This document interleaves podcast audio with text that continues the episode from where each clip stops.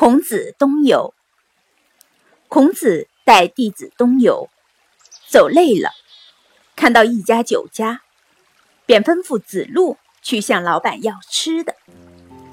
子路跟老板说：“我是孔子的学生，我们和老师走累了，给点吃的吧。”老板说：“你说是孔子的弟子，我写个字，如果你认识的话。”随便吃。于是，他写了个“真”字。子路十分骄傲地说：“这个字太简单了，‘真’字谁不认识啊？”老板大笑：“你这样说话做事，认识‘真’有什么用？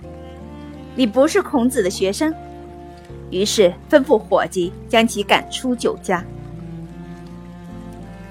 另一弟子。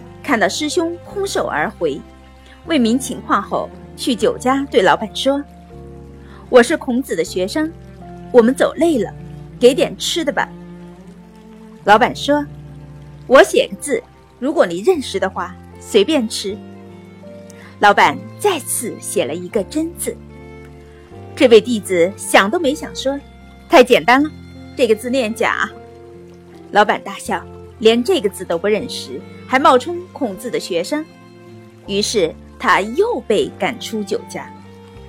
孔子看到弟子们回来，得知原委，亲自去酒家，对老板说：“我是孔子，走累了，想要点吃的。”老板说：“既然你说你是孔子，那我我写个字，如果你认识，你们随便吃。”于是他又写了个“真”字。孔子看了看，谦恭有礼地说：“这个字呢，可以是真，也可以是假。食物可以给我们，也可以不给我们，全凭老板的一面。”老板大笑，说：“如此懂礼守礼，看来您果然是孔子。小店的饭菜，你们随便吃吧。”